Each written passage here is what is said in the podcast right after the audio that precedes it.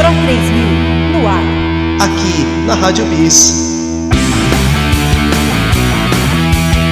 Caríssimos ouvintes, começa agora Pro 3000 no ar. Bom dia, boa tarde, boa noite, esteja você ouvindo quando quiser.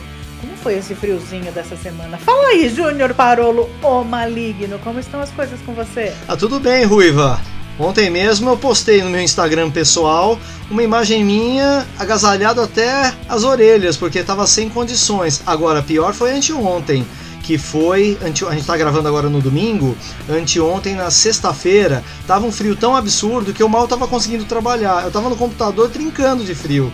E aí, foi difícil aí também? É verdade, aqui também. Eu acho que tava mais frio. Não, sexta-feira tem toda razão. Ontem foi difícil, ontem sábado foi difícil também, mas sexta-feira. Eu lembro de ter passado, ter sentido um frio tão grande, graças a tudo que eu digo, não passei o frio. As portas de uma viagem minha, não lembro se foi em 2013 ou 2014. Que eu lembro, sabe quando você faz que faz a fumacinha no alho?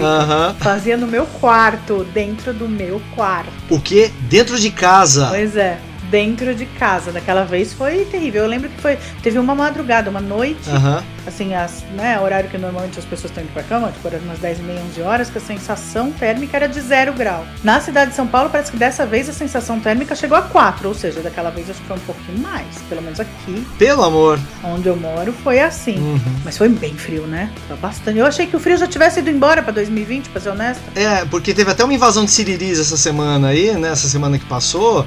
E normalmente é o que prenuncia já o fim do frio. Falei pra minha esposa, falei, olha, eu tô achando que não vai ter mais friaca não, porque os siriris já estão vindo, mas veio tão pouquinho que eu parei e pensei, ó, quer saber? Eu tô achando que ainda vai dar um pouquinho mais de frio. Esse aí o pessoal queimou a largada, viu? Não guardem seus edredons, não mandem para o tintureiro para depois, né? Eu mando normalmente aqui em casa, a gente manda para lavanderia para guardar bonitinho e cheirosinho até o ano que vem. Não guardem seus edredons, você ainda vai precisar. Mantenham todos aí ainda em riba, porque você certamente vai usar, né? Mas vamos lá, já que o papo tá ficando quente, Ruiva, qual que é o tema de hoje? A gente tava confabulando aí, né? a gente vai falar de videoclipe. É isso aí, Ruiva, muito bom, hein? O de papo pro ar hoje é nosso, é todo nosso. Nós dois vamos trazer os nossos conhecimentos, lembranças, inseguranças, dramas, questionamentos e bobagens a respeito do videoclipe. Até porque a era de ouro do videoclipe acompanhou a nossa adolescência. Joga na cara, Ruiva, que a gente tá velho. Paciência, né? Agora a molecada assiste o YouTube. A gente assistia vídeo com música e verdadeiros curta-metragens, coisas maravilhosas, com histórias super bem feitas, com diretores renomados, com roteiro. E a música era assim, um mero detalhe para aquilo lá. Algumas vezes é mesmo, né, Ruiva? Bom, então vamos lá, solta a vinheta! De papo no ar! Olha, galera, o que eu posso dizer é que a gente provavelmente vai dar mais atenção para a era de ouro do videoclipe. Hoje em dia me dá a impressão, às vezes, de que o videoclipe é feito porque é obrigatório, porque o YouTube existe. Houve um tempo em que era meio que obrigatório, porque a gente consumia videoclipes com a avidez de um lobo em cima da carne. Mas né, hoje em dia dá a impressão que existe porque existe, não é necessário. O que você acha? É, eu percebo assim, Ruiva, que o videoclipe ele supria algo que hoje as pessoas abastecem com os canais de YouTube. Então, ah, para você se entreter, hoje você segue ah, um, um lote de YouTubers aí, você passeia um pouco pelos canais como o YouTube, né, ou mesmo Vimeo, plataformas assim, para você buscar conhe- conhecimentos, informações nas mídias sociais. Mas esse espaço ah, na nossa época, na nossa adolescência, era muito suprido pelo videoclipe, eventualmente pelo rádio, né, se não tivesse a televisão ah, por perto. Mas o videoclipe ele era aquele lance da imagem, tinha aquele lance da imagem que ah, servia olhos e ouvidos e era algo mais em relação ao rádio. O rádio ele, ele era o- a- a musiquinha de fundo. Agora o videoclipe é algo que você realmente dava atenção. Era o apelo visual que precisava. Inclusive, eu queria começar lembrando de duas coisas importantes, dois marcos, eu diria que dessa, dessa época. O Queen, que grava Radio Gaga, como se falasse Escuta, é, agora eles estão entretidos com essa história de visual, agora eles estão gostando dessa. A gente, né? Eles se incluem. A gente tá gostando dessa história de visual, a gente quer ver, a gente acha tudo muito bonito. Mas calma, rádio, você vai voltar a sua era de ouro, porque todo mundo na hora precisa voltar lá no rádio. Então isso foi muito importante. É provavelmente a minha música preferida do Queen. Eu acho ela me arrepia no sentido de falar dessa questão de não perder algo histórico em comunicação, porque tá chegando uma coisa nova. E é sempre assim, né? A gente tem os saudosos e os né, os nostálgicos, os que querem se manter com aquilo que está consagrado e os que querem buscar uma coisa nova. Então essa música fundia tudo. E também tinha é, vídeo Kill the Radio Star. Exatamente. Que era, o vídeo matou a estrela do rádio, né? As estrelas do rádio. Então ele falava exatamente disso. Agora era o momento de fazer videoclipe, ninguém mais quer ouvir rádio, ninguém quer ficar só no som. Agora a gente quer o apelo visual. Então eu acho que esses dois foram momentos bem importantes de falar dessa transição, né? Do que era agora fazer música para ver e não só para ouvir. É, tanto que o vídeo Kill do Radio Star foi o que fez o debut da, da MTV americana, né? Exatamente uh, mostrando a todos assim, olha, uh, o, o, que vai acontecer agora. As antigas estrelas do rádio estão uh, fadadas ao sepultamento porque vem uma nova fase aí. E acho que não tinha algo que ilustrasse melhor, né? É, foi o começo da. Porque enquanto você tinha grandes cantores, não importava como eles eram. Tinha, até tinha um apelo da hora da foto da capa do disco, ou no momento de uma entrevista tal, ou no momento do show tal. Mas é, aí começou a era de que além de cantar muito bem, as pessoas tinham que ser bonitas. Esse foi o lado bem ruim do apelo visual, né? Isso não importa, quem canta muito bem, não me importa qual é a cor do olho, se o cabelo tá em dia com as luzes e os reflexos. E aí a gente começou a ter grandes estrelas do visual que não normalmente eram tão talentosas no que tem que ter para música, que é a voz.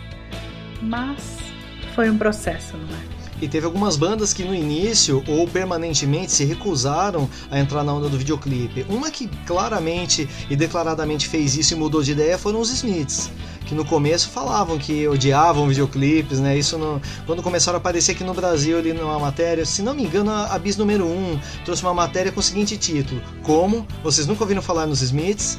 Inclusive a foto estava invertida, né? Eu lembro que já foi uma barrigada. Acreditavam as falas ao Morrissey e no início as pessoas olhavam para a foto e ah, pela inversão da foto estava identificado como sendo Johnny Marr. Então eu pensava, puta, o vocalista mala dos Smiths que não gosta de videoclipe, esse cara cabeludinho de óculos. Aí depois a gente viu, não, o cara é um magrelo de cabelo curtinho, né? Mas enfim, isso marcou. Você vê como o visual marca. Isso eu coloquei só para ilustrar. Como foi a primeira bis, revista bis que eu comprei, já, aquela imagem já marcou. Isso já é muito ilustrativo. Eu fiquei por um tempo com aquela imagem. Depois veio a errata na segunda edição. Não, não, é outro outro cara. Aí eu tive que reconfigurar minha memória para isso. Bom, isso aí só um adendo. Uh, os Smiths eles acabaram mudando de ideia depois, primeiro buscando algo assim mais na, no artístico, uh, colocando cenas deles ao vivo. E foi o que eles fizeram naquele clipe How Soon Is Now, totalmente já fora da linguagem usual do videoclipe lá naquela época, porque eles falavam, ah, já que uh, a gente tem que entrar no videoclipe, a gente vai entrar também quebrando tudo. Eles fizeram coisas nesse sentido. Tanto o clipe de How Soon Is Now quanto de Ask, que é do Derek Jarman, também sai daquela, daquela linha usual do videoclipe, né, mais, mais comercial. Mas ainda assim, os Smiths no começo eles colocavam cenas deles ao vivo porque não, tem que ter a, a, a banda tocando mesmo em performance real. Uh, outro clipe que foi feito com os Smiths era da como é que é Heaven Knows I'm Miserable Now, que são apenas cenas deles com trechos de filmes preto e branco muito antigos. Então eles já vieram com essa proposta só quando eles lançaram There's a Light That Never Goes Out, que até quando passou no clipe clipe da Globo, tinha um, uma introdução do Morrissey falando: oh, Nós gostamos muito do videoclipe, foi feito por Derek Jarman, mas assim, aí eles tinham se rendido finalmente à linguagem do videoclipe. Não foi o primeiro que eles lançaram assim. Antes eles já tinham lançado The Boy with the Thorn in His Side. Que para mim foi o primeiro. Foi o primeiro que fez mais sucesso, foi o primeiro mais comercial deles. Mas eles já tinham tido algumas experiências nesse sentido. Então o The Boy with the Tony Inside, também são eles tocando num estúdio, fazendo performancezinha, mas já com uma carinha mais comercial. Mas não era propriamente um videoclipe com historinha, que é algo que era a tônica da época, né? Olha, tô dando só o exemplo dos Smiths. Apenas essa banda já rende muita coisa em relação a essa história. Outra banda que se recusou e manteve isso até o fim foi o Fugazi e o Fugazi bem alternativo, mas nunca se ao videoclipe. Para algumas pessoas que eu conhecia que gostavam muito de rock, mais alternativo possível, você falava em Fugazi e os caras, ah tá, mas o que eles fazem mesmo? Ah não, nunca vi. Nunca viu porque nunca, por não ter jamais visto, acabou nunca ouviu.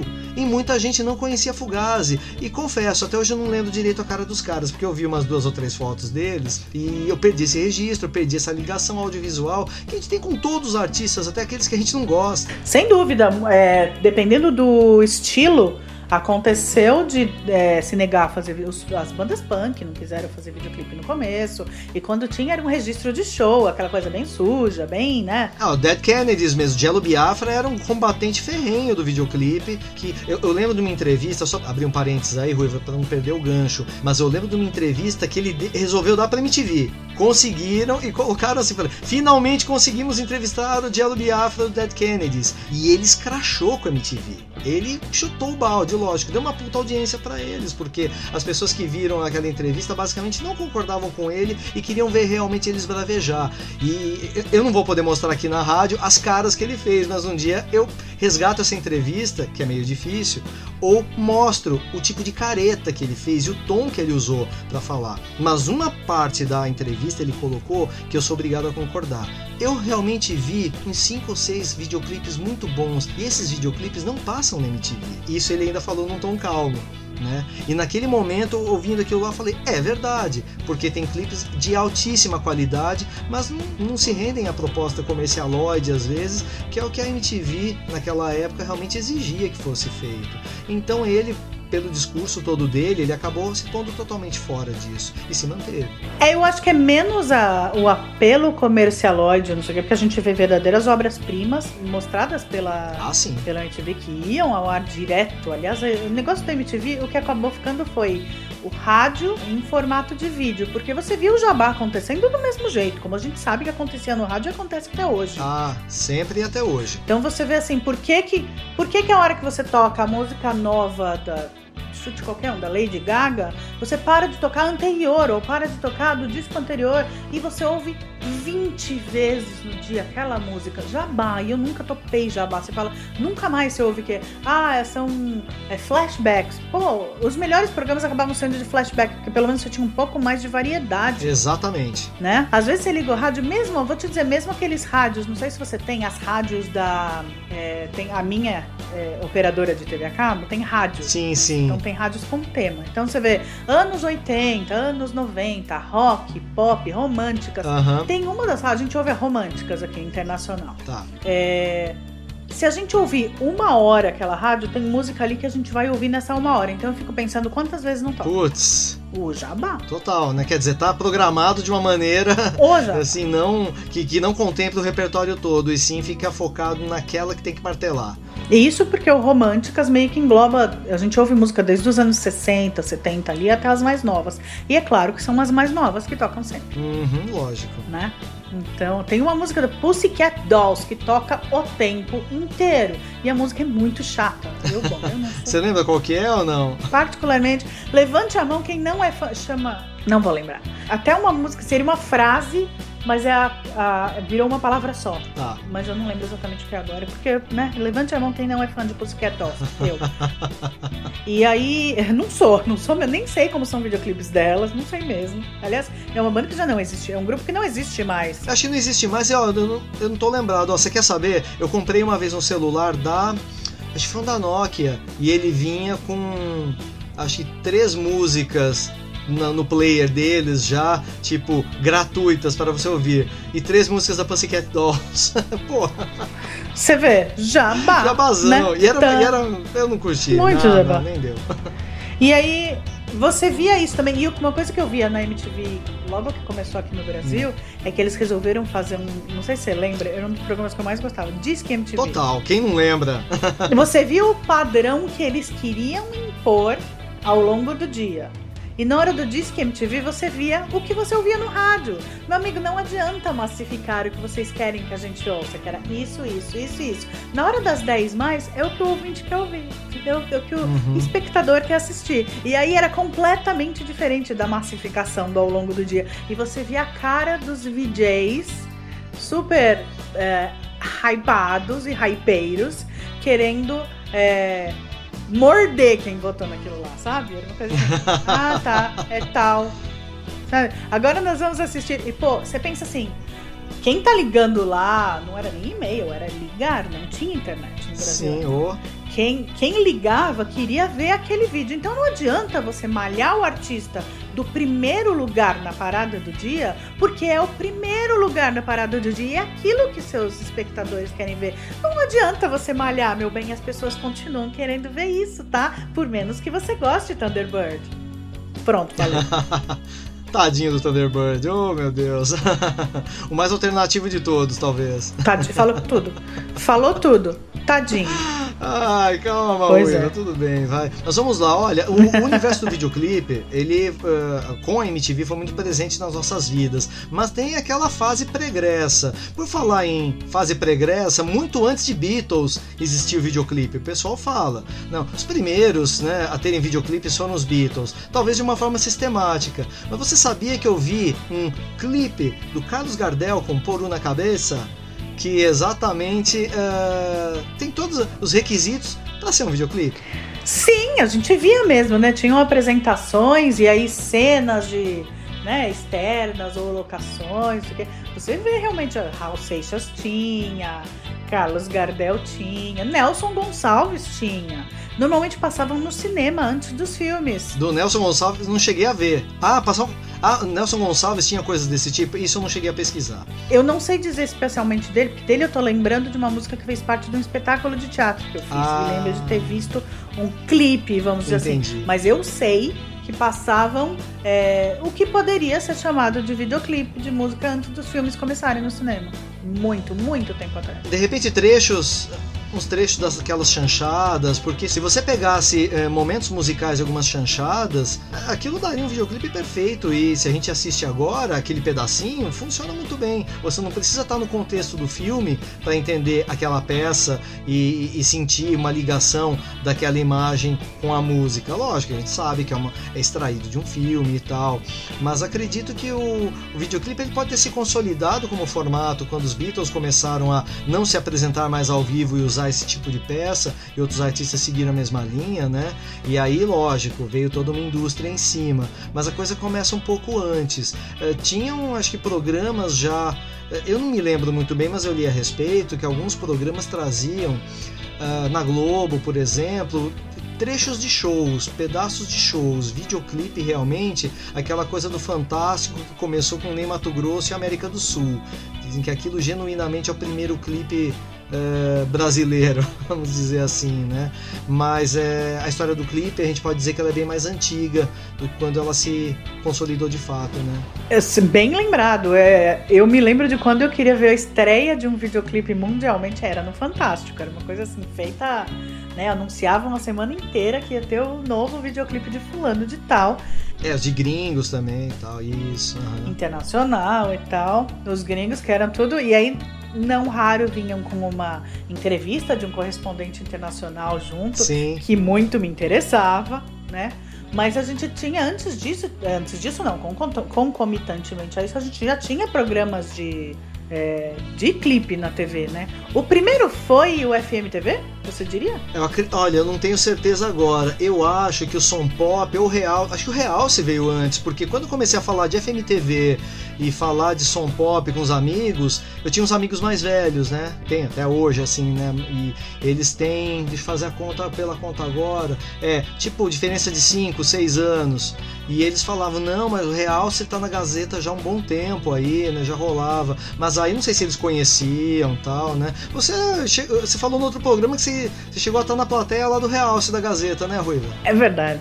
Então, já não era mais Realce, mas você tem razão. Antes disso, ele chamava Realce Baby. É o Clip Trip. É muito antigo. É. Realce Baby depois virou Realce, isso. E aí depois E aí foi pro Clip Trip, virou né? Clip Trip. Quando ele virou Clip Trip, eu vivia lá. Sabe-se lá por que motivo?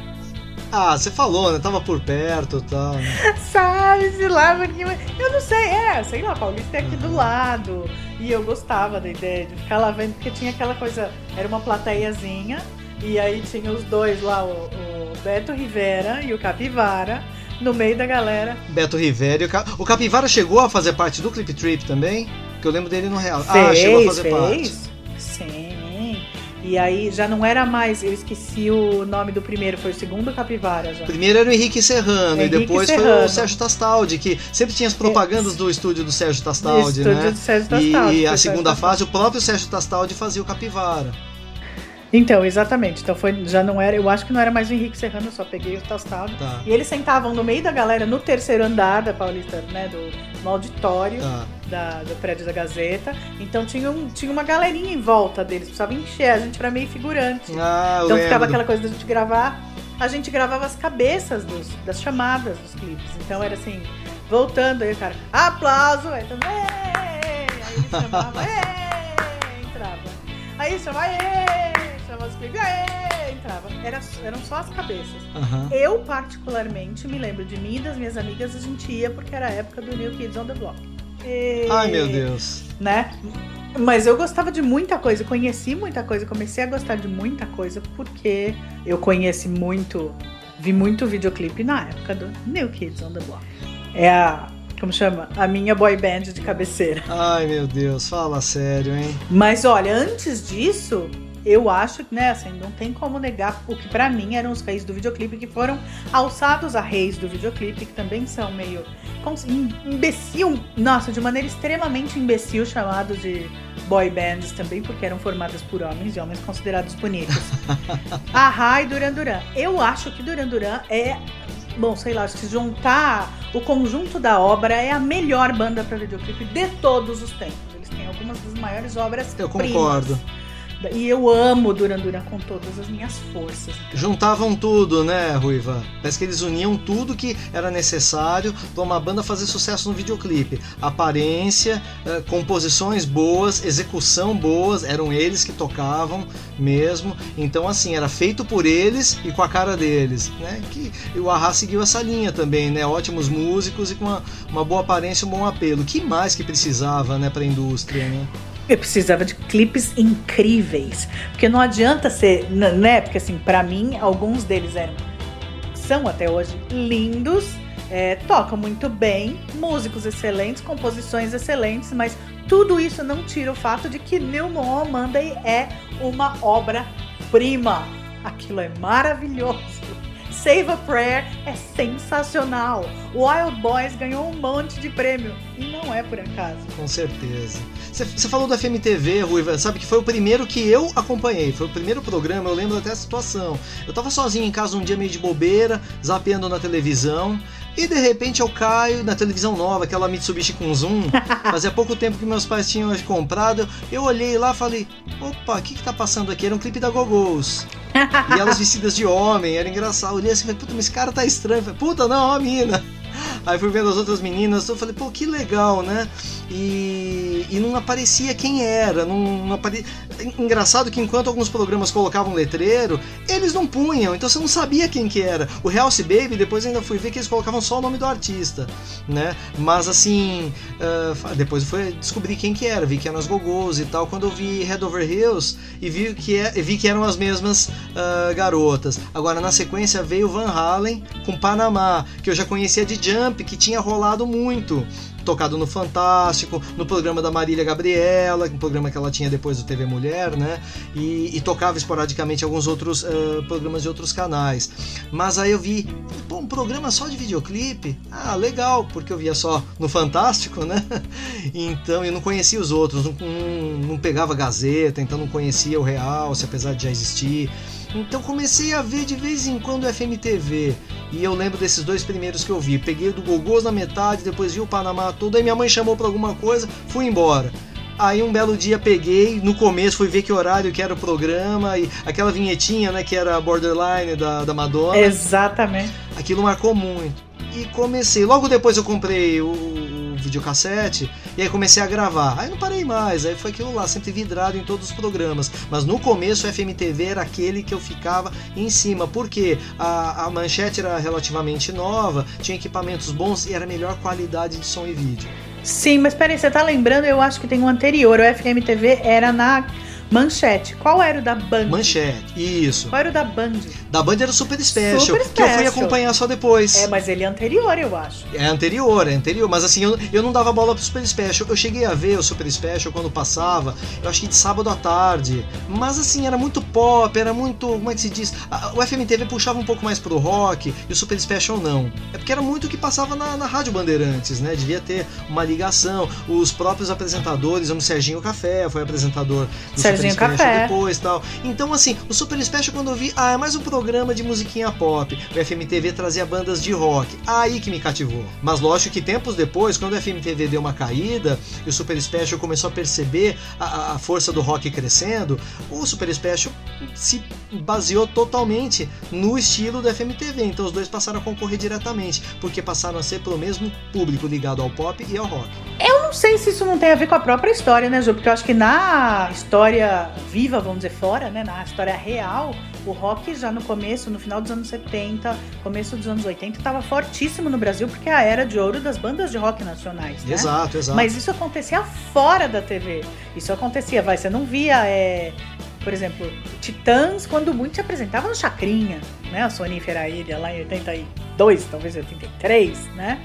É, que eu lembro de ver ficar esperando o Chacrinha, que eu achava, desculpa aí, galera, extremamente brega, só pra poder ver as bandas que eu gostava se apresentar. Que aí você falava, nossa, mas não tem nem a ver o Titã se apresentando no Chacrinha. Porque a minha leitura do Chacrinha era um programa onde só cabia o Amado Batista. Sinto muito meu pré-conceito de adolescente. Era assim que eu via. Então, era raro eu ver uma banda, sei lá, quando veio RPM, aí você até tinha um videoclipe e tal. Mas as bandas de rock nacional que fizeram muito sucesso no começo dos anos 80 demoraram um pouco para se render para videoclipes e principalmente para videoclipes bons, porque aqui a coisa não era, né? A coisa era feita de uma maneira bem mambembe, assim, você via o corte, você via, o, né? Ah, os, os clipes do, do Fantástico era assim, você via o clipe do Fantástico, que plasticamente era um pouco melhor, ah, mas assim, em termos de argumento era muito fraco, não tinha uma direção acho que bacana a ponto de fazer o artista se desenvolver bem no,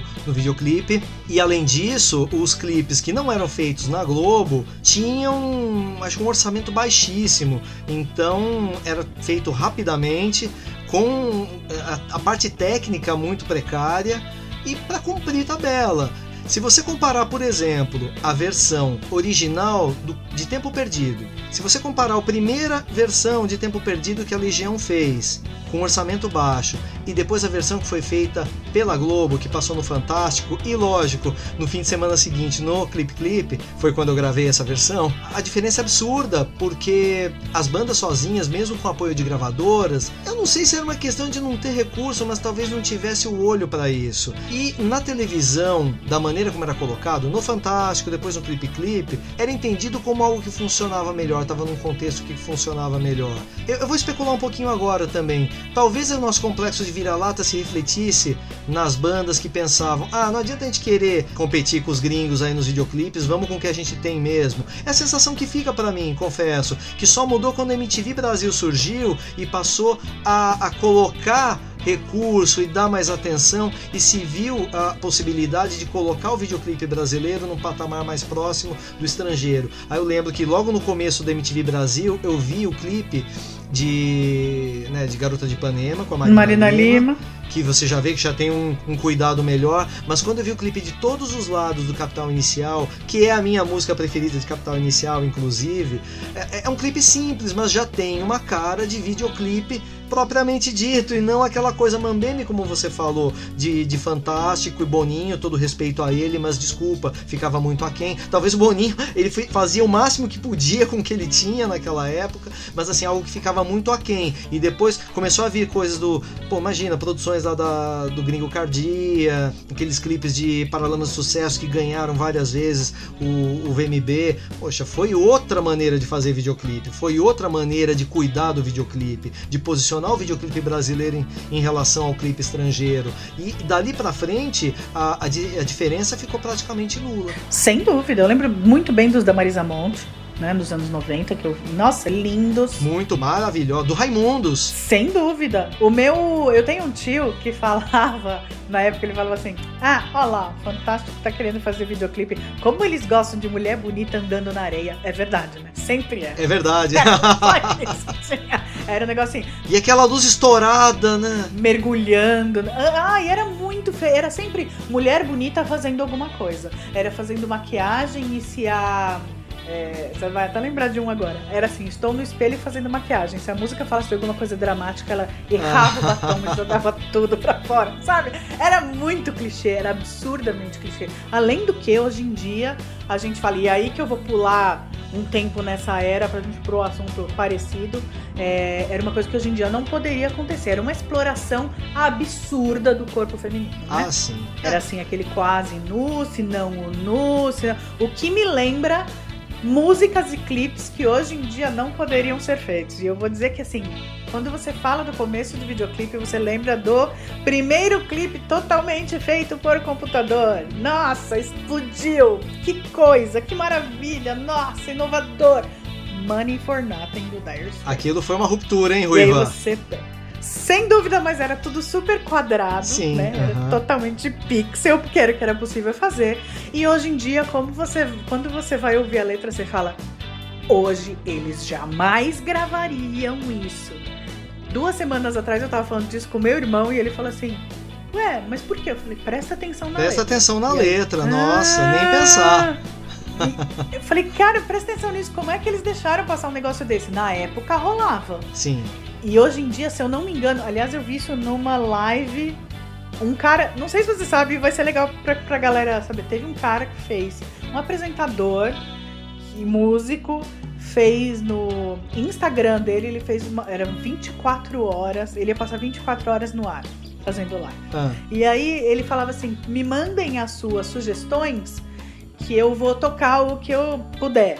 A galera começou a pedir incisivamente, insistentemente Foo Fighters. Era só Foo Fighters, era só Foo Fighters. Aí ele resolveu fazer uma maratona do Dave Grohl. Então era uma Gronathon.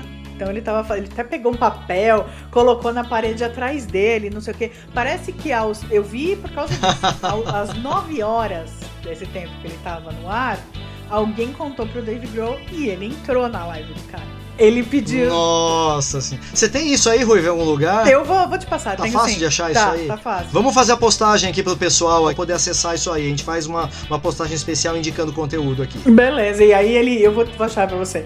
E aí ele fez ah, com o pessoal pedindo, né, durante a live, falando assim: olha, se a gente conseguir o Dave Grohl, eu duvido que você faz ele fazer a parte do Sting em Money for Nothing. Ai, meu Deus. E aí o cara fala, já que você entrou, e aí eles entraram assim, né? O, o Dave Grohl entrou até, eu vou, como a gente vai mostrar, ele vai entrando na tela. O cara fala assim, não, não é ele. Aí ele fala, o que, que você tá fazendo? Aí o pessoal começa a berrar nos comentários. Lógico. né? Você conseguiu o Grohl! O Grohl veio, olha o Dave, olha o Dave. E aí ele, a, a determinado, determinado tempo, ele fala, você é, não sabe por que, que você tá aqui, né? Os ouvintes, os nossos espectadores querem que você faça parte do Sting de Money for Nothing. E eles começaram a falar exatamente sobre isso.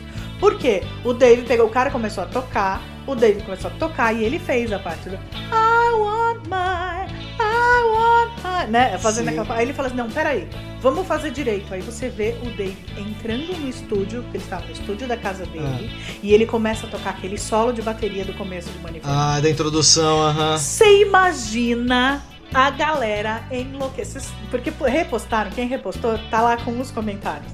E você Com imagina certeza. o pessoal enlouquecendo. E eles começaram a falar disso depois. E cara, hoje em dia não deixariam nem tocar. E ele fala, por que, que eu chego toda essa introdução pra dizer, porque eu não sei se isso é verdade. Mas ele diz que os músicos do Dire Straits hoje em dia pediram desculpas, falaram eram outros tempos, hoje a gente não toca mais, parece que eles só tocam o solo. Pra não tocar a letra. Tá. Porque pra quem nunca, para quem não se lembra, eles falam: "Olha a bichinha de brinquinho e de maquiagem. Hum, A bichinha tem dinheiro, a gente tem que ficar, é, como chama? Ah, montando cozinha, a gente tem que ficar carregando micro-ondas, tem que ficar carregando é, geladeira pesada, e o cara que é essa bichinha de brinco e maquiagem é que ganha as garotas e ele é que é rico. A música é horrível. É péssimo, é terrível, terrível. É. Mas assim, é uma crítica a uma situação que as pessoas se colocavam realmente indignadas, né? Falei, puta, olha lá, né? O cara lá, às vezes até desprovido de talento, mas ah, vai lá, bota uma carinha, bota um jeitinho, tudo, cata as garotas, tem grana à toa aí, a gente aqui se lascando, né? Pô, era um sentimento de muita gente que eles simplesmente retrataram. É, eu diria que é um problema que a gente vê hoje na sociedade de agora que não tinha nos anos 80. Eu acho que existe um exagero necessário até você chegar no equilíbrio, que é, tá, aquela era a voz daquele trabalhador, não era a voz do Mark Knopfler, não era a voz dos músicos.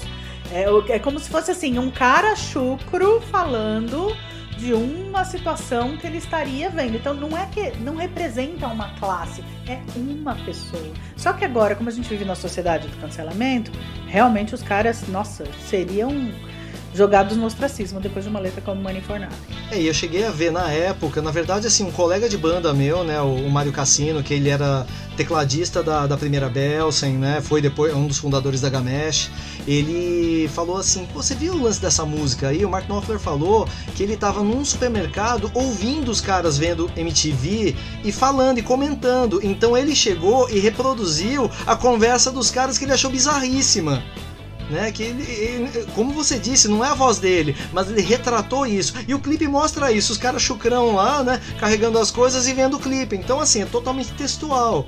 Né? Uh, uh, o clipe retrata os personagens. Só que, lógico, quando você coloca isso em primeira pessoa uh, e você coloca numa música sua, você, você tá assumindo a bronca. Então, é, é, natural se sentir desconfortável e ter que pedir desculpas hoje. Né? Isso, de qualquer maneira, tem, tem que se tomar uma posição em relação a isso de qualquer maneira. Né? Mas os tempos vão mudando, né? Então natural. Depois disso, todo mundo resolveu fazer clipe por computador e aí se divide demais. Outra lembrança antológica foi Michael Jackson fazendo aquela mudança de fisionomia de black or white do, do clipe, que as pessoas realmente muda de uma pessoa para outra, e aquilo ficou lindo e continua lindo. Se você assiste hoje, Isso. continua muito bem feito. Exatamente. E lembrando, aí a gente tava falando de anos 80, aí já estamos nos anos 90. Aí tem um, um pessoal que vê hoje, às vezes não entende que de Money for Nothing pra uh, Black or White tem mais ou menos, acho que uns 5 anos, no mínimo 5 anos, ou até mais. Black or White de que ano, Ruiva? Não sei dizer, posso pesquisar agora. Tem muito tempo entre um e outro. Tem, bota tempo aí. E nesse meio tempo aconteceu muita coisa em computador, né? No, em termos de videoclipe.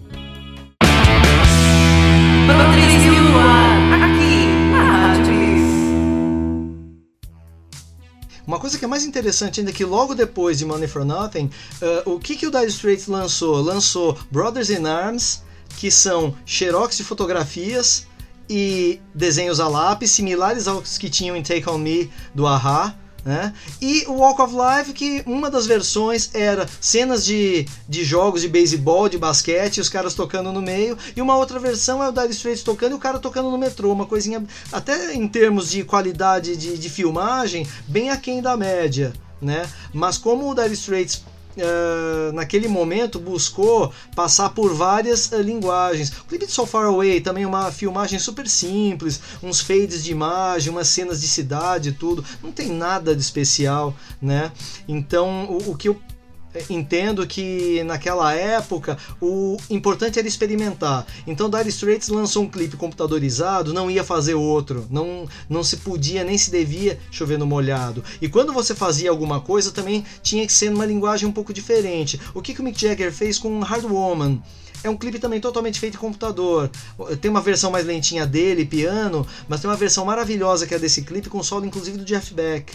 E quando vi esse clipe, eu falei, cara, tá no nível de Money for Nothing, mas um, uma maneira de, de criar a imagem totalmente diferente. É dos meus clipes preferidos. Eu gosto mais de Hard Woman do que Money for Nothing, e eu sou designer. Mas em termos de criatividade, de desconstrução, inclusive, Hard Woman foi muito mais fundo. E são só dois exemplos do uso de computação pura não vou dizer pura, é verdade, porque no Hard Woman tem umas intromissões do, do Mick Jagger, mas ainda assim, o, sem a, a, tecnologia aquele clipe não existiria, né?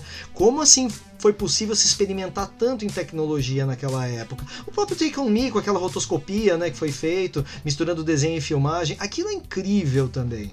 Né? Foi premiadíssimo e não foi à toa. E diferente do Dire Straits, o, o Aha criou meio que uma história com isso. Que lançaram Take On Me, teve The Sun Always Shines On TV, que só dá um, um fecho, mas depois é filmagem, também com uma qualidade visual bem básica, né? até o, uh, a luz, acho que a luz é super deficiente no The Sun Always Shines On TV, mas ele vai em Train of Thought que é também desenho e, e filmagem com uma interação muito legal, sem a rotoscopia, mas com o uso de contrastes assim muito fortes. Eu acho até um clipe mais gostoso de ver do que Take On Me, né? E por aí vai. Assim, como se explorou tecnologia e também criatividade naquela época, porque tem clipes que foram inovadores também sem tecnologia, talvez com softwares melhores, mas para usar linguagens super banais, entre aspas, como era, por exemplo, o lápis sobre papel, como é, é, o Aha é, utilizou, né? Por aí vai, N, N exemplos. Você lembra de mais alguns nessa linha aí, Ruiva?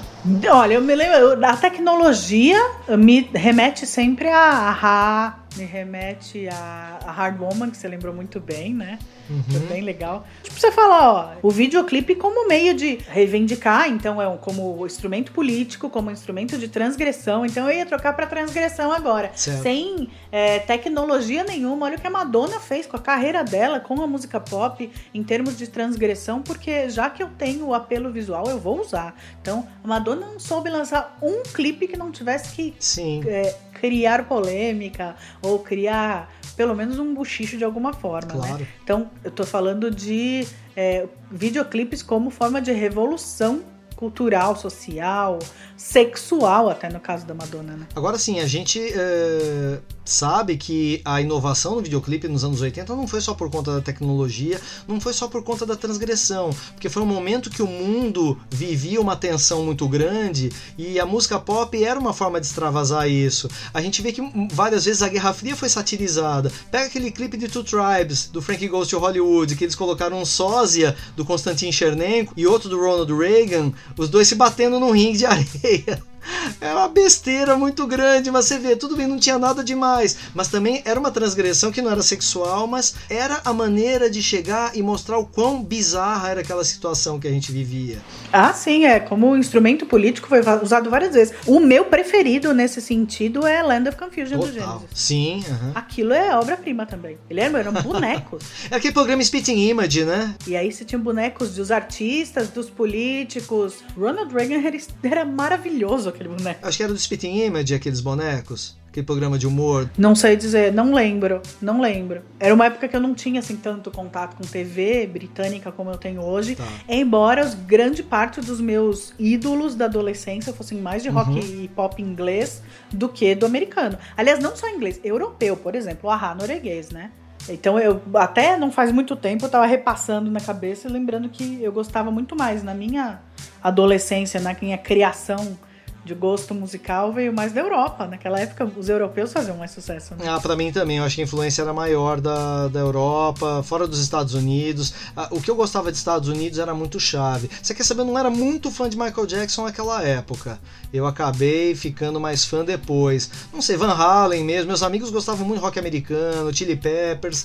Foi algo que eu descobri tardiamente, talvez em relação a, ao, tal do rock inglês que a gente falava muito, né? Mas era a fonte que eu mais bebia realmente. Uh, chamavam o Europop de uma coisa muito secundária, né? Em termos de, de qualidade, entre aspas. A gente sabe que qualidade é muito relativo. Mas eu adorava Falco, adorava bandas italianas que cantavam inglês. Meu, Video Kids. Video Kids é. A, a vocalista era, era italiana, cara, e era um pop italiano. Então, meu, era divertidíssimo. O Falco, quando veio com Rock Me Amadeus, ou mesmo depois, né? Por Rock Me Amadeus, eu lembrei que a Der Commissar era dele, né? Decomissar, que eu amava. É demais, Sim. cara. Então, assim, eu fiquei ligado mais à, à cultura pop europeia por um mero acaso, talvez, e talvez pelo meu ciclo de convivência. O pessoal com quem eu tocava gostava mais de rock americano, mas eu acabei me servindo disso e me aproximando mais disso quando veio o grunge nos anos 90, também com uma leva diferente de clipes, uma linguagem diferente. Você pega os clipes de Nirvana, Pearl Jam, Alice in Chains, Soundgarden, inclusive esses dois eu gostava muito mais. Tinha muita galerinha de Nirvana e Pearl Jam, mas eu era daquela galera assim fala, pô, mas o Alice in Chains Soundgarden, os caras tocam melhor, os caras falam de temas muito mais contundentes e o videoclipe é mais legal, o videoclipe é mais transgressor. Então, naturalmente, me aproximei mais dessas bandas e Soundgarden é uma das minhas top 3. Nossa, você tirou as palavras da minha boca. Eu também gosto muito, mas da época do grunge, muito mais de Alice in Chains e Soundgarden do que de Nirvana e Pearl Jam muito mais. Eu tenho certeza que tem gente que vai, nossa, é capaz de falar: para, vou parar de ouvir esse programa depois disso, mas ué. É, mas tudo bem, vai com Deus, eu sei que você vai voltar porque a gente é legal e você vai reconsiderar. Ou você vai considerar que tem gente que pensa diferente de você e tá tudo bem, né? E exatamente, é melhor, é melhor para viver assim, né? E outra, se a pessoa chegou aqui desde o nosso primeiro programa, sabe que eu vivo por Foo Fighters, né? Dave Grohl era baterista de que banda? Isso significa uma pessoa sem pré-conceitos, é, não é? Olha, eu sou fã, tem que voltar lá um pouquinho do que você falou, dizer que eu sou fã de Michael Jackson desde que eu conheço, desde, nossa, do começo dele, assim, desde é, Jackson 5, periga. Quando chegou aqui, eu já falava, gente, o que, que é esse menino? O que, que é essa criança? Para com isso, isso tá tudo muito lindo. E gosto de tudo dele, desde sempre, de todas as fases. E os clipes dele realmente tem, nossa, são história da TV também, né? É tudo muito. Com certeza. Tudo muito bem feito, muito bem tratado. Ele teve grandes diretores para dirigir os clipes dele. É, você sempre via também alguma inovação, né? Alguma coisa que você falava assim, ó, o clipe do Michael Jackson é aquele que tem tal coisa, tinha um, Sim. né, ali uma inovação qualquer. Ai dele se ele não fizesse, né, Ruiva? Ele meio que começou a ficar meio obrigado a isso, né? Porque criou-se tanta expectativa de ser inovador que eu acredito que ele, todo o time de criação, todo o time que trabalhava com ele, uh, passou a, a, ter esse compromisso. A própria Madonna passou por isso, né? O próximo clipe da Madonna não pode ser uma coisa simplinha, não pode ser uma coisinha muito no chão. Por quê? Ela toda hora tá criando alguma controvérsia, o que ela pode fazer é mudar a controvérsia, ou quem sabe, como ela fez em alguns momentos, mudar a linguagem musical dela. Então, se ela tá tendo uma levada musical, ela fazer uma ruptura ruptura nesse sentido. Ah, não vai causar um, né, um, um impacto. Uh, por alguma ideia que ela coloque no visual, ah, mas olha a virada que ela deu no som dela. O Michael Jackson acho que também é, passou muito por isso. Alguns artistas passam muito por isso. Duran Duran parece que não passou por esse tipo de situação. Você percebe? Sim, eles tiveram um momento que eles mesmos decidiram ser mais intimistas e era exatamente isso que eu ia falar. Hum. É, porque chegou uma hora que a imagem virou um compromisso maior do que o som. E aí você tinha isso mesmo. Como assim que fulano me apresenta um clipe assim, depois de tal, tal e tal? E eu lembro de ter visto entrevistas dos caras do Duran Duran falando sobre isso, falando que não, a gente vai começar. Chegou uma hora que o Uh, o, o, o, vídeo, né, já estava mais importante que o áudio para as pessoas. A gente decidiu, não, peraí, nós somos músicos, nós não somos modelos. Então eles fazem aqueles super clipes, tarará, você quer. Aí de repente eles resolveram fazer, tá, não é a gente tocando, então ele vai ser bonito visualmente. Quer ver, por exemplo, Serious? São eles tocando num clipe assim meio. É, você que é designer vai entender melhor disso que eu, porque eu não sei como chamar. É aquele sépia, mas quando é cinza. Não é PB, mas ele tem um cinzento, assim. Sim, sim. Ele é uma coisa mais no ar. Mas são os caras tocando. Não tem uma nossa, né? Não, depois de clipes que eles fizeram que são dignos de Barbarella mesmo, eles começaram a fazer umas coisas um pouco mais uh, intimistas tal. Depois de terem usado toda a tecnologia que você puder imaginar, depois de terem gravado um média-metragem que era o Arena, que foi né, todo, passando por todas as músicas, e aí terminando com Wild Boys, que era de de estúdio, porque era uma música, né, dentro de um, de um disco ao vivo, você tinha uma música de estúdio, então aquela foi a música que eles atacaram no videoclipe, o videoclipe é belíssimo. É, aí depois quando veio o Notorious, que o disco inteiro, todas as músicas que foram feitas dele tinham uma estética, e eles usaram as melhores, maiores, mais bem pagas, mais lindas modelos do planeta. Então você tinha também esse apelo. É, e foi a época que teve o racha, né, do Duran Duran, então que dois integrantes saíram, mas quer dizer, teve o racha e quando eles voltaram a ser os três nesse momento, então foi quando eles lançaram Notorious, e aí os clipes sempre tinham a inovação nesse tal sentido, tal, aí eles falaram, tá, não, vamos parar porque a gente pode até fazer clipe bonito, mas o visual não pode ser mais forte do que o áudio. Tinha gente que fazia clipe muito feio também, né? E parece que era meio que uma obrigatoriedade. Não é feio, vou, vou me corrigir, não é feio. Eles tinham uma estética crua, vamos dizer assim, e isso era meio obrigatório e eu gostava demais. Por exemplo, Kitsch, talvez.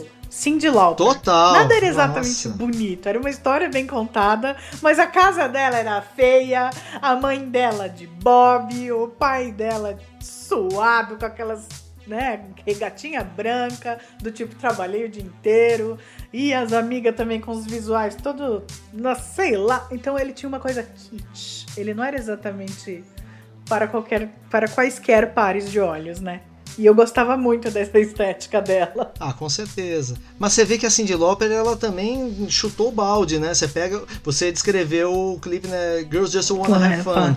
Mas assim, quando ela foi pra Shibop, Shibop acho que veio logo depois.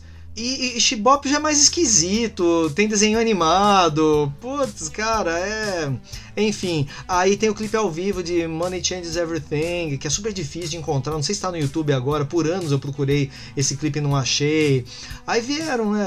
All Through the Night, já tem várias músicas legais aí, é, que cada vez ela foi colocando uma estética diferente, porque ela era muito camaleoa, né? Cada vez ela se colocava com uma imagem diferente e cada vez o, o som dela pegava uma nuance diferente e isso se refletia no visual, com certeza. Eu gostava muito da Cindy por causa disso, por essa reinvenção constante, mas de uma maneira diferente como Madonna e Michael Jackson, por exemplo, faziam. É que essa, essa época da Cyndi Lauper era uma coisa escolhida por ela, sem dúvida. Mas, por exemplo, é Time After Time. Ela mora num trailer com o namorado, sabe? Uma coisa assim, pequenininha, zoada, totalmente kit e tal. Mas lógico, ela teve a reinvenção que foi quando ela faz a minha música, o clipe da minha música preferida, que é Change of Heart, ela com vários figurinos diferentes, cantando como se fosse no meio de uma praça em vários lugares do mundo.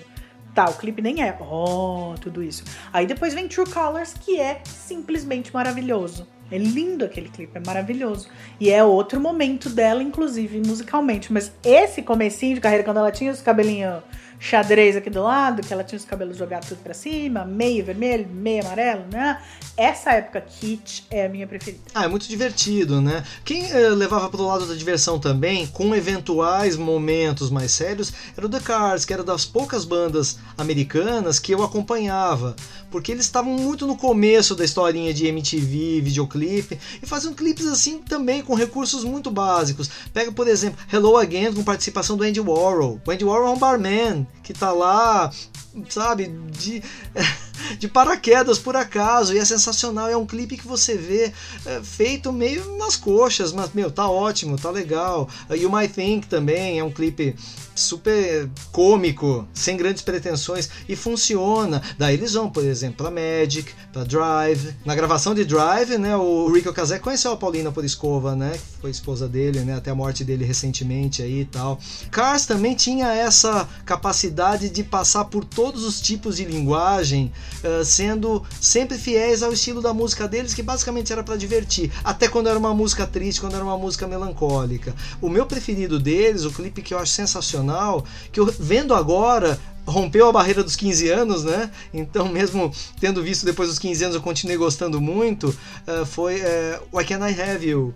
Que é, é, totalmente cool e é uma estética até na época não parecia com nada para mim. Me chamou mais atenção por isso. Com poucos elementos conseguiram fazer algo que naquele momento era inovador. Bom tudo para mim parecia acho que inovador naquela época. Cada coisa que eu via clipe filme programas de TV a vontade era sair da caixa mais do que qualquer outra época. Anos 90, anos 2000, 2010, não importa. Eu nunca vi se buscar tanto a criatividade como forma de chegar num melhor resultado como nos anos 80. Sem dúvida. E aí você vê também nessa época, é, o que a gente via era, dependendo do filme, da estética que um filme longa-metragem Uh, utilizava, você falava assim, ah, porque tem aquela atmosfera, aquele ritmo de videoclipe. Ele mudou até a estética do cinema, de longa-metragem, né? Você via assim, ah, esse filme era tal, super videoclipe. Começou a se usar isso direto. O que me lembra um outro momento de videoclipe que era uma coisa que eu gostava muito.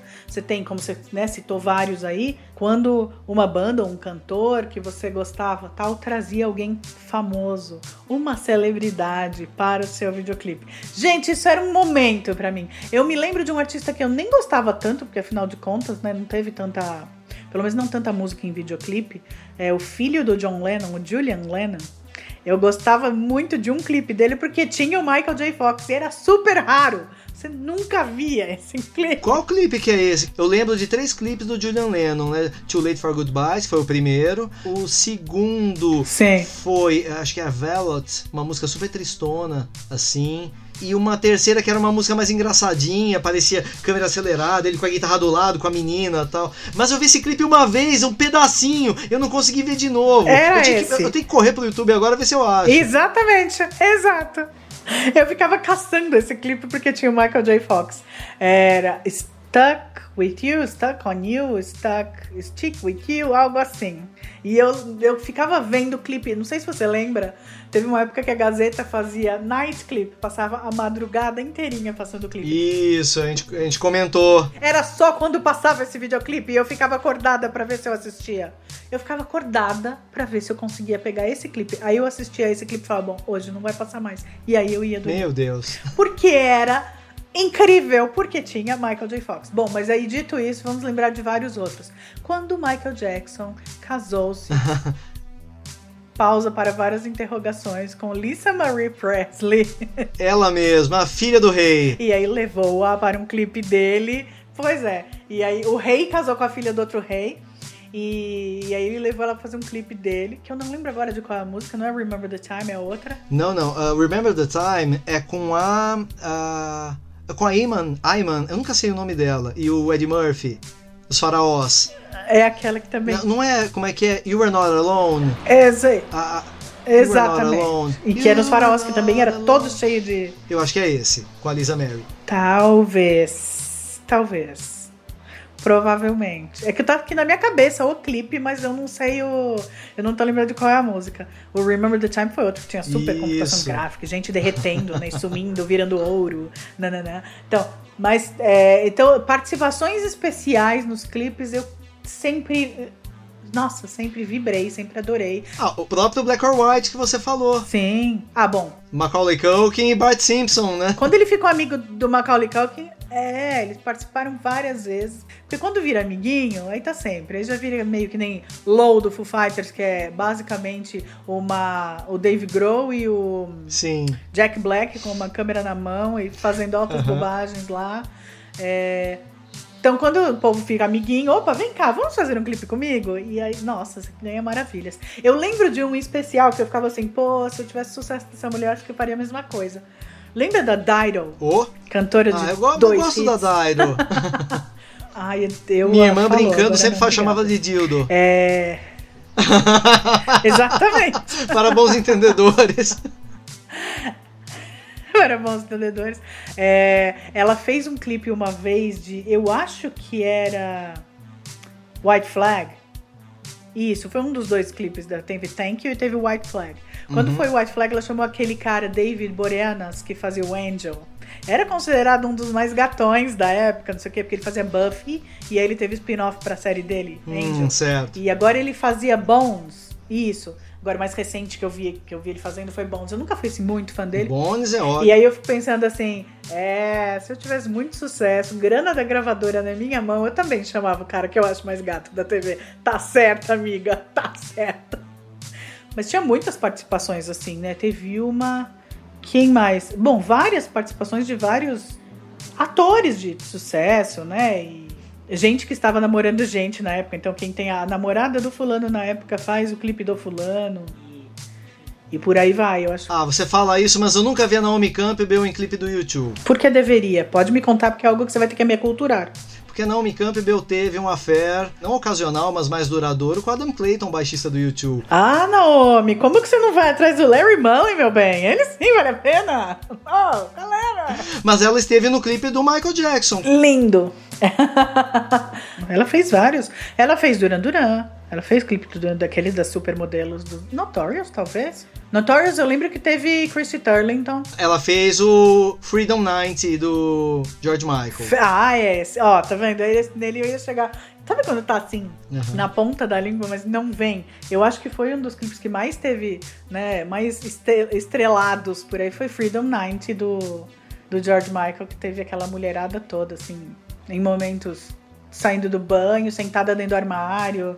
Aquele clipe é lindo, eu gosto demais. Deve ter custado caro pra cacete aquilo, hein? Porque pagar cachê pra aquela turma. Sem fala dúvida. sério. É que o George Michael tava muito no auge naquela época, né? Sem dúvida, ele de- certamente tinha. Foi troco de pinga aquele clipe pra ele. Putz, com certeza. E mesmo que não fosse, valeria a pena. Às vezes você pode botar uma grana, vou ganhar mais mesmo. Bota os milhõezinhos aí, ganha mais uns milhõezinhos a mais, e foi exatamente o que aconteceu. Deixa eu tentar lembrar de mais participações. Bom, o. É, por que não dizer, o Michael Bublé tem usado, bom, usou uma vez, né? A esposa dele, que era modelo da Victoria's Secret, né? A Luisana Lopilato. Ele fez um clipe com ela quando eles estavam namorando. Esse é um exemplo bom de. é, já que estou namorando com ela mesmo, chega aqui, meu bem, vamos fazer um videoclipe, não é? Pro 3000 no ar. Baixe o app da Rádio Pis na Play Store. Bom, falando de fases mais novas, chegou uma hora que o videoclipe começou a cair num certo impasse. A própria criatividade do videoclipe começou notadamente a se desgastar em todos os planos, em todos os estilos. Quando vem o YouTube, a relação do público com o videoclipe claramente mudou. Nessa fase, o que eu percebi que trouxe algo de inovação foi o Gorillaz. Realmente desconstruir a própria percepção da imagem da banda. Vamos criar uh, desenhinhos, vamos criar personagens no qual o som ele seja protagonista, a música tem que ser inovadora, o estilo uh, musical ele tem que trazer algo novo, mas não é mais aquele formato que a gente conhece. De banda, de membro, vemos o visual, ouvimos o som. Eles desconstruíram esse formato e conseguiram fazer um trabalho realmente interessante em termos de videoclipe para mim. Quando eu penso em criatividade já na fase mais recente, a primeira coisa que me vem na cabeça é Gorillaz. E para você? Sem dúvida, eu me lembro de ter pensado, uau! Quando você fala, olha, uma banda virtual, porque né, tudo é virtual, porque não uma banda? Você não tem necessariamente rostos para aquilo. Se a gente não viesse a saber que um dos músicos era o Damon Albarn, é, você talvez ficasse assim, tá bom, são músicos que não são. Se for pensar, música é som, eles realmente não são obrigados a aparecer. Então, quando criou-se uma banda virtual, eu achei incrível, eu achei realmente maravilhosa a ideia. E é o que, bem o que você diz. Quando você chega na fase que você tem uma menina de calcinha em cima de uma bola de demolição, aí você fala, tá, alguma coisa precisa ser revista. Mas até aí. Exatamente, complica. Eu não, não tenho o menor problema em admitir que eu sou velha. Porque tem algumas coisas que colocam em videoclipe hoje que eu falo mesmo que eu virei o que eu mais temia. Aquela tiazinha que fala: no meu tempo era tudo muito melhor, como eu já disse aqui nesse programa. É, tem algumas coisas que eu vejo em videoclipe hoje que eu falo desnecessário. É só pra ter. É natural, né, Ruiva? O estranhamento da pessoa mais velha, como também te comentou, é algo inerente ao ser humano e a gente vai lidar com isso, né? Talvez a gente eh, trazendo até pessoas mais jovens que trabalhem com videoclipe hoje aqui no Brasil, no programa, a gente pode trazer outro tipo de luz para o debate. Isso é natural. A gente faz parte de uma mesma geração e é legal a gente saber que a gente tem um limite para perceber isso. Assim como o meu filho, que tem 10 anos de idade, tem um limite para perceber as coisas ainda pela idade dele, e mesmo quando ele for mais velho, quando estudar a nossa época, porque ele vai estar tá vivendo um contexto tão diferente que ele, aos 40 anos dele, vendo o meu mundo de quando eu tinha 40 anos, vai ser diferente. Ele vai ter uma outra ótica, vai ter um outro contexto, vai ter uma outra vivência. A gente olha para os anos 60 com a percepção que os nossos pais que viveram aquilo totalmente diferente. Isso já me foi dito várias vezes. Vocês têm, às vezes, saudosismo. Ah, queria ter vivido os anos dourados, anos 50 tal. Aí, gente daquela época fala: Ó, oh, era legal em muitas coisas, mas era difícil em outras. Só quem viveu sabe. Essa semana eu tava falando pro meu filho sobre coisas de anos 80 que ele gosta, né? Meu filho tava lendo uma falda, inclusive, Garfield. Ele tá uh, lendo mesmo revistas físicas que eu tenho aqui, porque eu sou colecionador de HQ, né? E, e ele fala: Ah, tá legal isso, tá, filho. Tá, mas assim, certas coisas ele mostra que ele não entende porque porque ele não viveu o contexto. Ele fala de ditadura sem viver aquele tempo de ditadura. Ele lê Mafalda com uma percepção diferente da que eu tive, que li no final de fase de ditadura. Então, por mais que se tente, uh, você só sabe daquilo tendo vivido.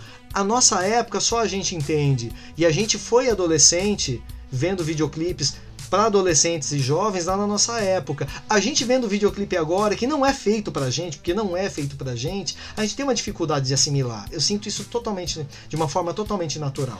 Então, aí é que eles erram, porque o videoclipe não pode ser feito para só uma geração assimilar. E a gente tem bagagem, Júnior. Então eu discordo total e completamente, porque eu penso que o que é feito hoje já foi feito. Então a gente deveria conseguir assimilar o negócio. É que eu acho que a qualidade é pior mesmo.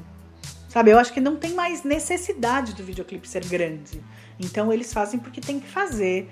E aí não tem. Eu acho que o exagero vem só para chamar atenção, não vem mais com contexto histórico, é, social, político, uh, transgressor. Porque hoje em dia a transgressão que você vê, vê é única e exclusivamente para chamar atenção. Você fala, tá, e você queria dizer o que com isso? Eu não tô dizendo que são todos. Ah, não, com certeza, né? Mas o que eu acho é que. Não tô dizendo, eu, tem, tem coisa muito boa sendo feita. Claro. Não, entendi. O que eu acho é que assim, não é Uh, não foi feito pra gente, não foi feito pra gente. Eu até entendo quando o tipo de música não é feito para mim. Entendo totalmente porque a gente teve a música chiclete, né, da nossa época, como tem a música chiclete, nossa época, você entendeu? Claro. Quando foi feita pra gente, porque era o chiclete da época, como tem o chiclete da época que é feito de agora. Agora, por exemplo, de vez em quando é criada uma boy band pra ter esse momento chiclete.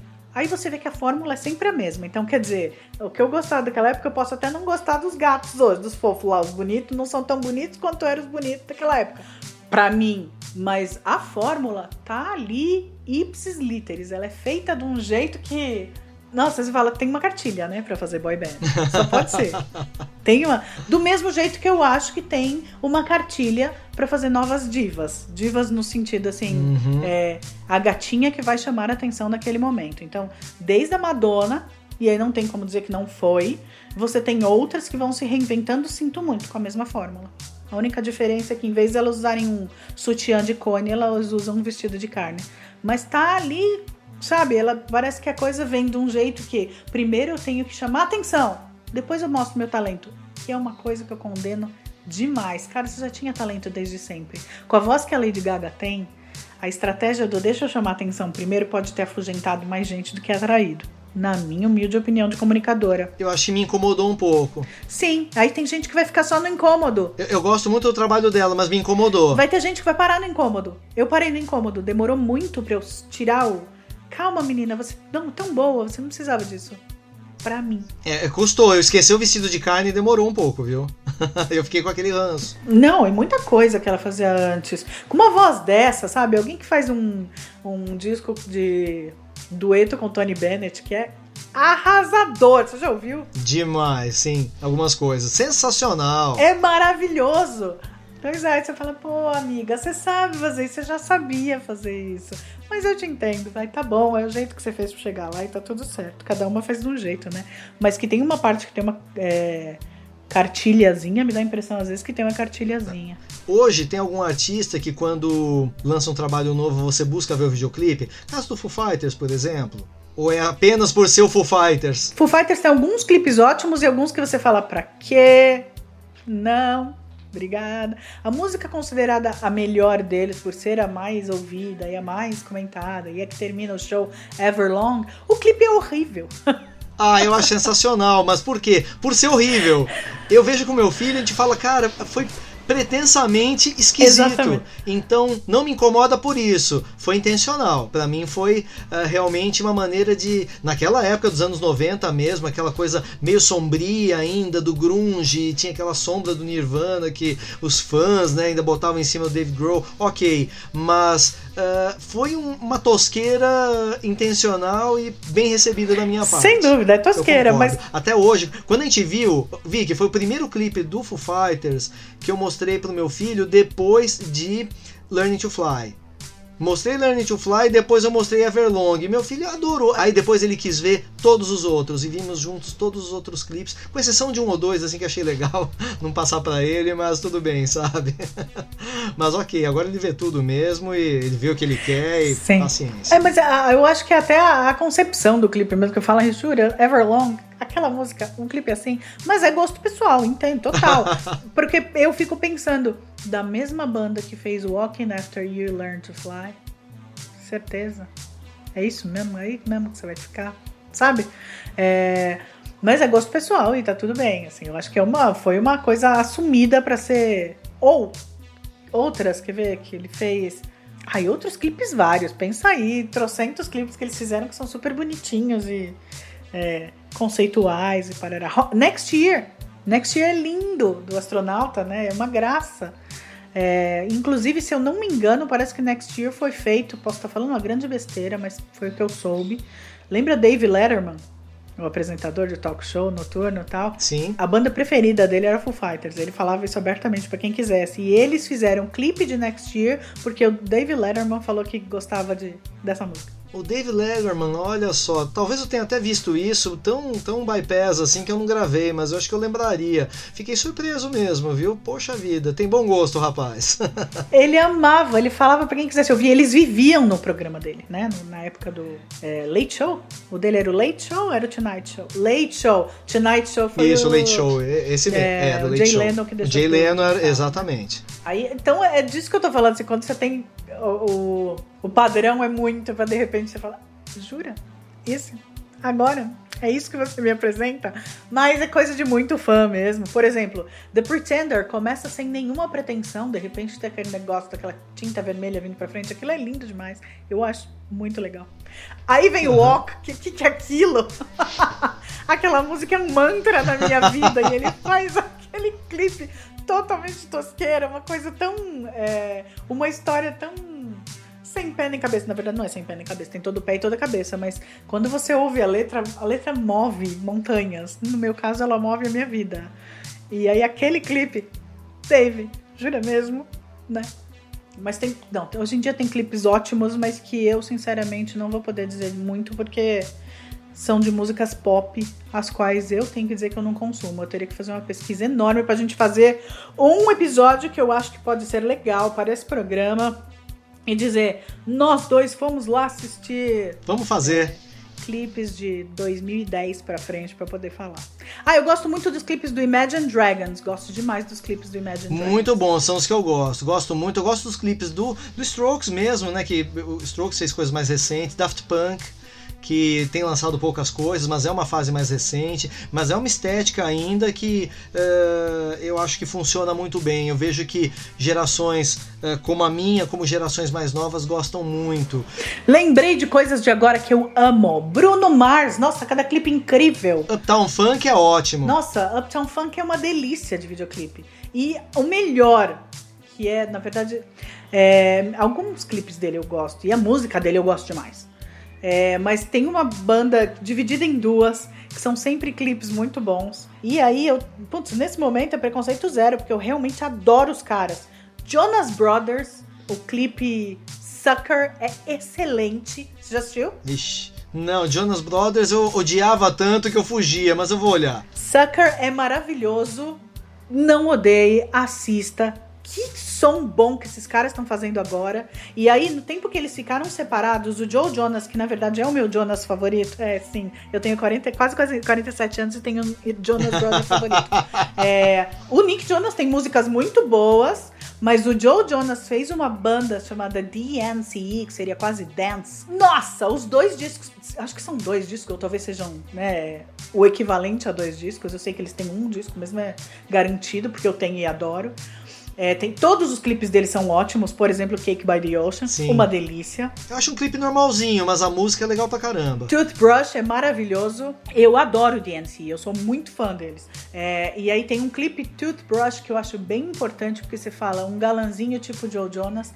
No clipe, ele passa, no- ele conhece uma menina e aí ele tá falando o que, que é Toothbrush. Ele fala: você pode deixar a sua escova de dente na minha casa. Então ele tem uma noite de sexo casual com uma menina que é modelo plus size. Então eu, como representante das gordinhas, achei aquilo maravilhoso. Galanzão, tem uma noite que ele conhece a menina, dá uns pega, tem uma noite total de sexo casual. Estamos falando da manhã seguinte com uma menina modelo plus size. Lindíssima. Obrigada, Joe Jonas, você é o máximo. Que, que mais, clipe? Que falta a gente falar de clipe? Ia perguntar uma coisa pra você. Vicky, tem algum clipe que você pensa que realmente é o pior que você já viu? Low, do Foo Fighters. Sério, da sua banda preferida? Ele e o Jack Black com uma câmera na mão. da minha banda preferida, porque eu falo, você já viu o clipe? Isso. Os dois se enfiam, são dois tipo caminhoneirão, lenhador, alguma coisa bem, o super macho. Eles se enfiam numa casa com uma câmera de mão assim, e eles se vestem de mulher. E eles detonam a casa. Ah, falou. Legal. eu achei esquisito também. eu vi uma vez só. Eu detesto aquele clipe. Pronto, tive que dizer. LOL, eu detesto. E você? Fala pra mim um clipe que você fala, oi? Olha, eu odiava aqueles clipes do David Lee Roth com aquelas historinhas enormes e ele caracterizado como cara gordo e nossa, explorando bem a mulherada mesmo. Eu, puta, adorava ver mulherada de biquíni assim, mas eu achava que era tão gratuito, eu achava aquilo tão ruim. A Yankee Rose do David Lee, meu, puta, a música eu já não acho grandes coisas. Eu gostava, por exemplo, California Girls, a versão que ele fez né, do, Beach Boys, meu, aparece a mulherada de biquíni e tudo tal, mas a música é maravilhosa e acho que ele não escracha tanto. Quando ele entra uh, né, na, no palco e tá o, o Steve Vai conversando, né, fazendo a guitarra conversar com o Dave, e ele chega com aquela bunda à mostra, eu falei, não, Dave, não, não, não, passou do limite, e achei muito ruim. E uma série de clipes que ele fez nessa levada começaram a me irritar. Então falei, não, os piores que eu vi. Era isso que eu ia falar pra você. Teve, teve Yankee Rose e teve Going Crazy. As duas. Um monte de figurino Nossa. diferente. Aí era ele cantando no palco, é, alternando imagem com essas coisas assim de extremo é, gosto. Não, é Going Crazy também, é assim, fraco. Um cara com uma. E uma puta música. Uma cara, um cara com uma voz dessa, né? Porque assim, eu acho a voz dele sensacional, embora podem me matar.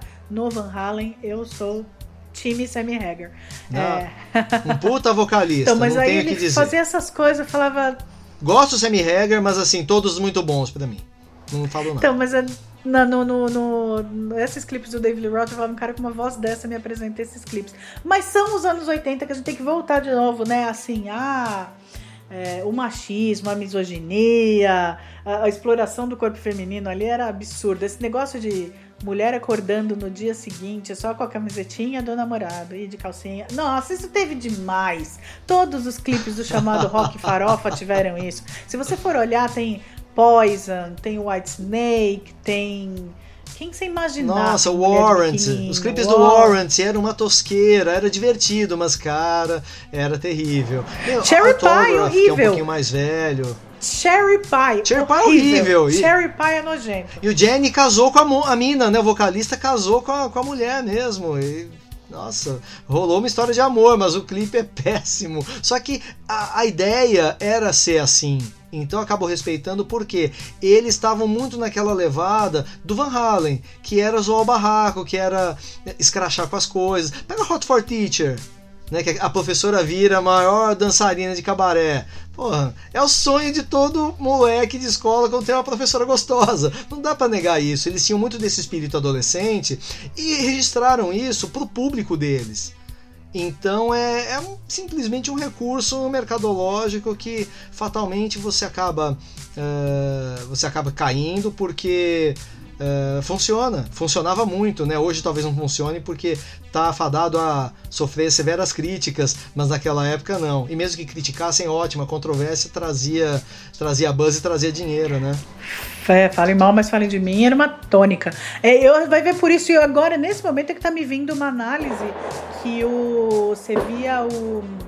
O Bon Jovi é meio que no. né? É, uh, contemporâneo, mas ele ia mais numa levada Creedence Clearwater Revival, que era a classe operária, né? Então ele falava do cara que dava duro e a namorada que dava duro, e a gente vai chegar lá, e a gente vai conseguir. Então as histórias eram todas essas. Então eles não usavam tanto essa coisa do, do sexy, né? Do, ah, eu sexo, né? Também. É, era mais uma coisa eu sou da classe trabalhadora, eu preciso ganhar dinheiro para conseguir viver. Acabei de fazer essa análise, nunca tinha reparado nisso. E funcionou. Ah, para eles funcionou bem. Eu achei assim que tanto que hoje eh, minha esposa é super fã de Bon Jovi e ela não é fã dessas bandas farofa assim, porque de fato ela se identifica mais com essa linguagem do trabalhador, do popular, da história real. Quando ela vê aquelas historinhas de modelo boazuda, carro rasgando parede de papel, ela não tem a menor identificação com isso. Ela era mocinha nessa época. Eu era moleque que via isso, achava engraçado, ainda assim com ressalvas. Eu falava assim, puta, engraçado, dava risada.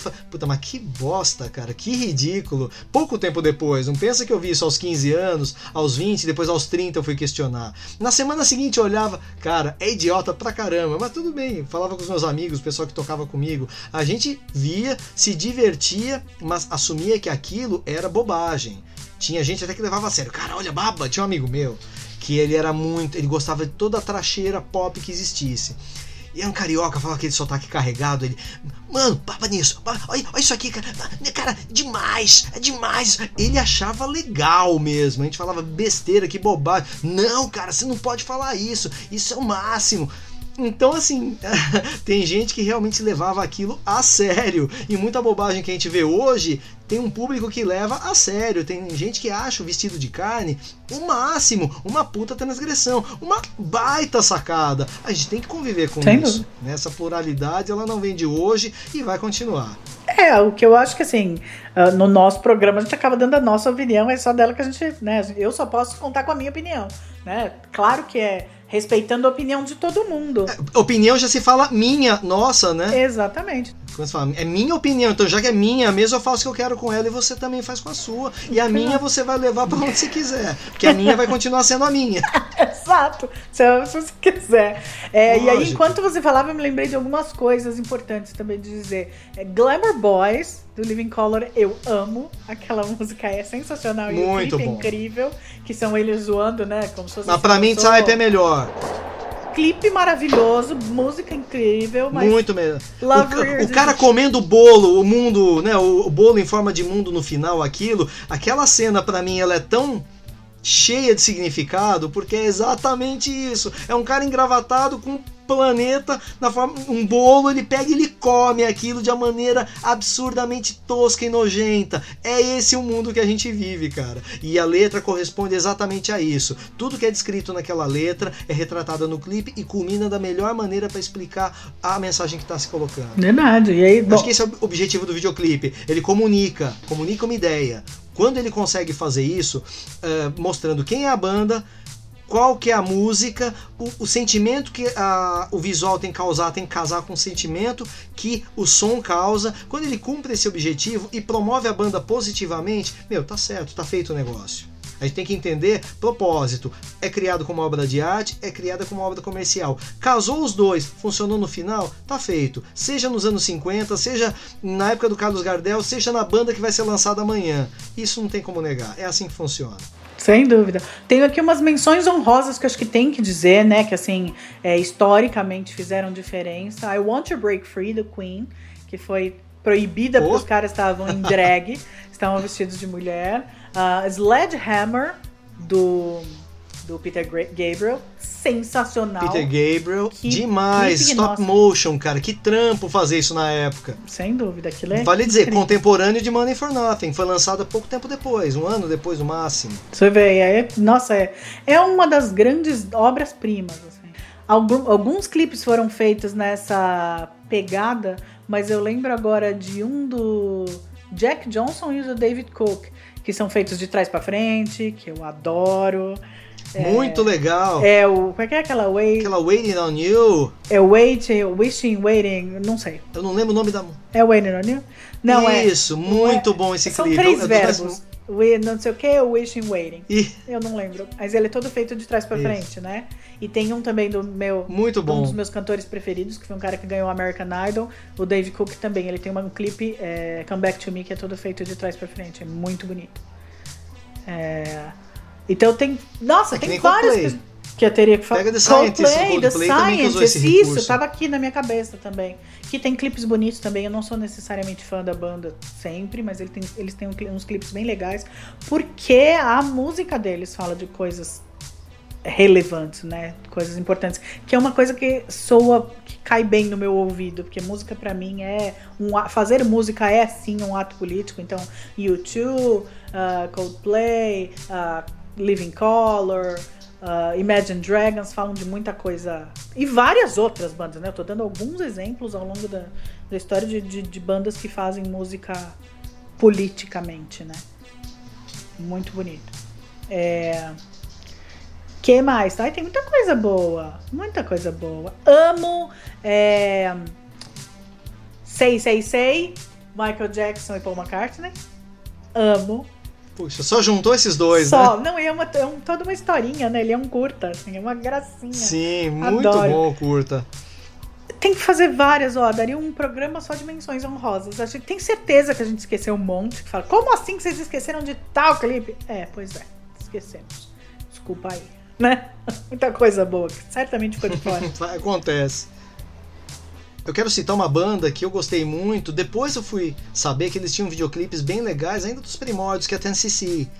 TNCC era um quarteto que rachou ao meio e o Kevin Godley e o Low Cream formaram uma banda, né, eh, com esse nome, Godley and Cream. E além de serem grandes músicos, se tornaram grandes diretores de videoclipes. Inclusive do Duran Duran. Girls on Film, por exemplo, é deles aquele clipe Girls on Film, a versão curta e a versão longa, com certeza. Vou colocar um link aqui, se não me engano, ainda está hospedado lá no Vimeo, para que vocês possam conferir. Mas o Goulet Cream, eles fizeram um, um primórdio do que seria Black or White, uma fusão de rostos numa época que a tecnologia ainda estava se formando. Foi lançado ainda antes de Money for Nothing, por exemplo, uma música que se chama Cry. E os rostos mutantes desse clipe se tornaram uma marca de inovação. Eles mesmos na época, não sei se por conta desse clipe, mas por conta do trabalho deles mesmos, que já estava sendo reconhecido como inovador, o Kevin Godley ele chegou numa premiação da MTV americana e ele bateu de frente com todo mundo falando assim, ó, a gente tem que uh, acabar com essa mesmice dos clipes, uh, a criatividade ela tá muito baixa nos videoclipes uh, hoje em dia, e olha, a MTV ainda tava no começo, ela surgiu em 81 e a gente tá falando mais ou menos do ano de 86, então já tinha passado o Cry, já tinha sido lançado esses outros de Ahá, de Dire Straits, mas o, o Kevin Godley chegou e falou assim, cara, tá faltando criatividade, vamos investir nisso. E ele era alguém que podia falar com toda a propriedade disso, porque os videoclipes dele e do, do, do Low Cream eram ótimos e tinham também diretores, tinham bandas dispostas a inovar no videoclipe. Essa cutucada fez com que ele fosse aplaudido em pé por todos, porque realmente não tinha como negar. A MTV americana já estava se consolidando e já sofrendo de uma pobreza criativa que felizmente depois foi revertida com ótimos trabalhos que vieram depois, com certeza. Mas o trabalho que eles fizeram com Girls on Film, por exemplo, não, não depende de nenhuma tecnologia e criaram uma versão soft para ser veiculada nos programas tradicionais e depois a versão hard muito legal que é um não vou dizer que é um curta, mas assim, a música foi estendida de forma que contasse a história de uma maneira mais aprofundada. E a música enfoca isso, a música mostra a exploração das modelos, o clipe mostra isso. Eu, quando moleque, ainda achei, ah, ah os caras estão criando mais um visual para chamar atenção, mas quando eu fiquei mais velho eu entendi isso. E quando fui ter contato com a história da própria música, era aquele antigo membro né, do, do Duran Duran que saiu e deu lugar ao Simon Le Bon. Ele é o compositor original de Girls on Film e ele recebeu uma grana para ceder os direitos e depois ele contou como é que foi esse processo todo. É uma história interessante até para a gente trazer aqui. Num outro programa eu vou trazer. Mas ele já tinha criado a música com essa ideia. E quando eles fizeram o videoclipe, procuraram seguir essa proposta.